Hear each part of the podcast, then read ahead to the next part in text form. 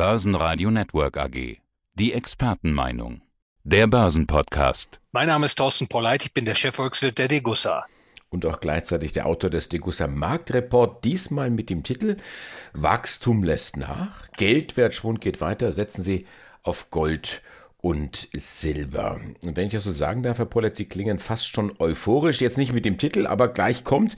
Sie sagen zwar Eintrübung der Wachstumsperspektiven, weisen aber auch gleichzeitig darauf hin, dass es eben nicht nur Abwärtsrisiken gibt, sondern auch Aufwärtspotenziale. Welche sind denn das? Ja, Herr Groß, gleich zu Beginn lassen Sie mich betonen, ich rechne schon mit einer Konjunktur- und auch Wachstumsverlangsamung der Weltwirtschaft. Also nicht nur im laufenden und kommenden Jahr werden die Wachstumsraten bescheidener ausfallen, sondern ich befürchte, dass die Wirtschaftspolitik eben Wachstum knapp werden lässt auf der Welt. Also insofern äh, fange ich so etwas ein, Ihre Aussage, dass ich euphorisch bin. Aber richtigerweise betone ich auch, dass es natürlich Aufwärtspotenziale gibt, denn diese Wachstumsverlangsamung ist ja keine naturgegebene Notwendigkeit, sondern sie ist wirtschaftspolitisch politisch und damit menschengemacht.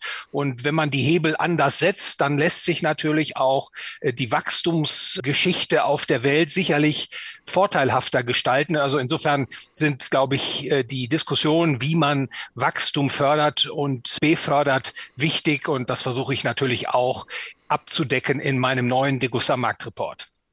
Und da finde ich auch einen Hinweis auf die antikapitalistische Mentalität, die in der westlichen Welt immer weiter um sich greift. Das äh, ist, glaube ich, eher dem Bereich negativ zuzuordnen, oder? Was bedeutet das? Ja, richtig. Sehr schön, dass Sie das herausgreifen. Das ist mir nämlich auch sehr wichtig.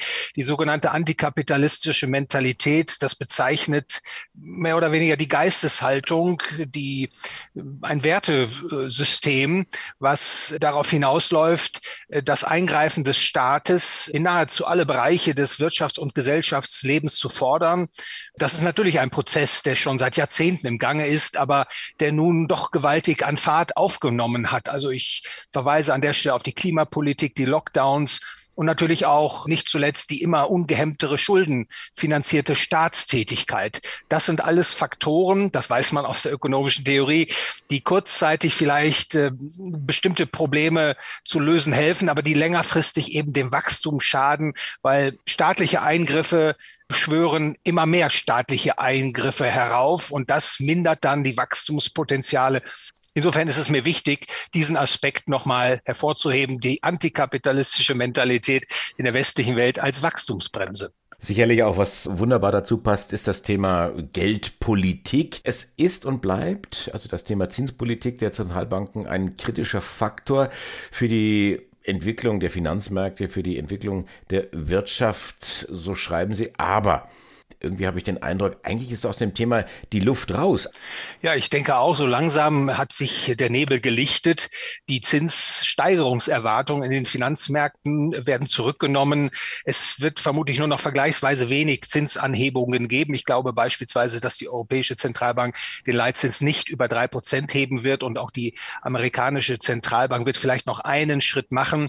Und dann gehe ich auch davon aus, dass im Laufe dieses Jahres die Leitzinsen auch wieder gesenkt werden, weil die Inflationsraten doch zumindest etwas abnehmen werden und darauf werden die Zentralbankräte reagieren, eben weil man letztlich auch keine erhöhten Zinsen haben will. Die Volkswirtschaften können sich das im Grunde auch gar nicht mehr leisten. Also insofern sehe ich letztlich erhebliche Kurspotenziale in den Bondmärkten und äh, das kann natürlich früher einsetzen, als die Leitzinsen dann tatsächlich gesenkt werden. Insofern ist das natürlich auch eine Rückkehr zu dieser inflationären Geldpolitik, die die Vermögenspreise in die Höhe befördert und die letztlich auch dafür sorgen wird, dass die Inflation der Konsumgüterpreise gekommen ist, um zu bleiben. Was bedeutet jetzt diese Entspannung in der Zinspolitik der Zentralbank für den Immobiliensektor? Ja, hier gibt es natürlich sicherlich in vielen Regionen der Welt äh, Korrekturbedarf. Ich nenne an der Stelle Großbritannien, aber auch die skandinavischen Länder, insbesondere Schweden. Auch in Amerika wird es vermutlich Preiskorrekturen geben. Aber ich glaube, dass die nicht so stark ausfallen werden im laufenden Jahr, wie das vielfach derzeit befürchtet wird, eben weil die Zinsen meiner Meinung nach eben nicht wieder drastisch steigen werden, beziehungsweise die Zinsen vermutlich gerade auch im Hypothekarmarkt in den Vereinigten Staaten von Amerika ihre Hochs gesehen haben. Und ich sagte das bereits, in den kommenden Quartalen die Tendenz bestehen wird, dass die Zinsen wieder absinken. Also leichter Korrekturbedarf, aber sicherlich keine Kehrtwende im Preisaufwärtstrend in den Vermögensmärkten. Eine Billion ist eine Eins mit zwölf Nullen. Jetzt haben wir nicht eine Billion, sondern sogar derer vier. Das ist das, was so an Geld auf den Konten der Deutschen lagert. Was passiert jetzt mit diesen vier Billionen Bankguthaben? Was sollte man damit machen? Ja, diese Zahl entspricht etwa den Bankguthaben, die die privaten Haushalte, aber auch die Firmen auf Bankkonten haben schon seit Jahren. Und Sie wissen, der Zins ist zwar etwas angestiegen in den äh, letzten Monaten. Die Europäische Zentralbank hat ja den Kurzfristzins jetzt auf zweieinhalb Prozent gesetzt. Aber die Inflation ist ja immer noch bei ungefähr zehn Prozent. Und das heißt, eine negative Verzinsung. Erleiden jetzt alle, die Geld auf der Bank halten. Die Kaufkraft dieses Geldes schwindet.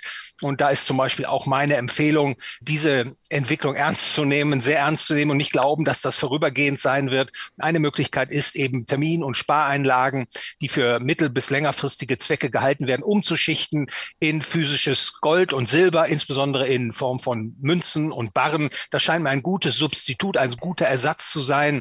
Man kann auf diese Weise eben dem Kaufkraftschwund des Geldes entgehen und zudem hat man noch eine Möglichkeit, an weiteren Preissteigerungen der Edelmetalle zu partizipieren. Das ist genau die Gretchenfrage. Sie schreiben in diesem Zusammenhang vom fairen Goldpreis. Wo liegt er denn? Ja, das ist richtig. Ich verwende diesen Begriff sehr gerne. Sie wissen, Prognosen äh, zu erstellen ist schwierig, sind mit großen Unsicherheiten behaftet, ob auf den Aktienmärkten, auf den Zinsmärkten oder auch in den Edelmetallmärkten. Was wir modellieren, sind längerfristige makroökonomische Zusammenhänge zwischen beispielsweise Edelmetallen und Zinsen, Geldmengenentwicklung weltweit.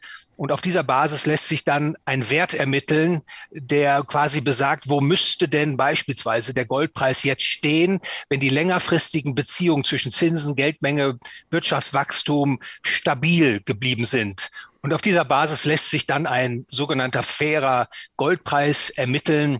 Der liegt meiner Meinung nach, meiner Schätzung nach, sollte ich sagen, bei etwa 2200 Dollar pro Feinunze.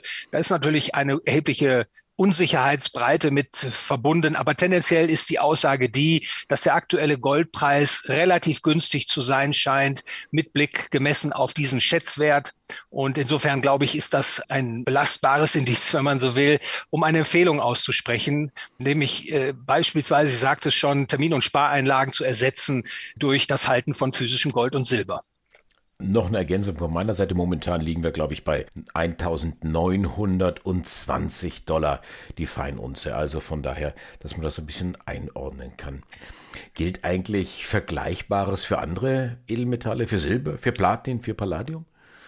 Ja, ich halte Silber insbesondere für interessant, auch gerade für private Anleger. Man kann erkennen, dass etwa seit 2014 das Silber auffällig mit einem Diskont, wenn man so will, gegenüber dem Gold handelt und im Sommer 2020 hat es eine starke Bewegung gegeben im Silbermarkt, die gezeigt hat, dass der Silberpreis wieder richtungsmäßig Anbindung nimmt an den Goldpreis. Und Anleger, die mit einem weiter steigenden Goldpreis rechnen, die können auch auf Silber setzen und damit, wie ich meine, sogar erhöhte Preiszuwächse erzielen, weil das Silber in Preissteigerungsphasen des Goldes in der Regel outperformt. Also Silber ist natürlich auch dann in Form von Münzen und Barren zu empfehlen. Ich bin zurückhaltender, was die privaten Anleger betrifft, bei den Weißmetallen, bei Platin und Palladium. Wachstum lässt nach, Geldwertschwund geht weiter, setzen Sie auf Gold und Silber. Das ist der Titel des aktuellen Degussa Marktreports. Dr. Thorsten Poller, Chefvolkswirt der Degussa, Dankeschön fürs Interview. Ich danke Ihnen für das Gespräch, Herr Groß. Börsenradio Network AG. Die Expertenmeinung. Der Börsenpodcast.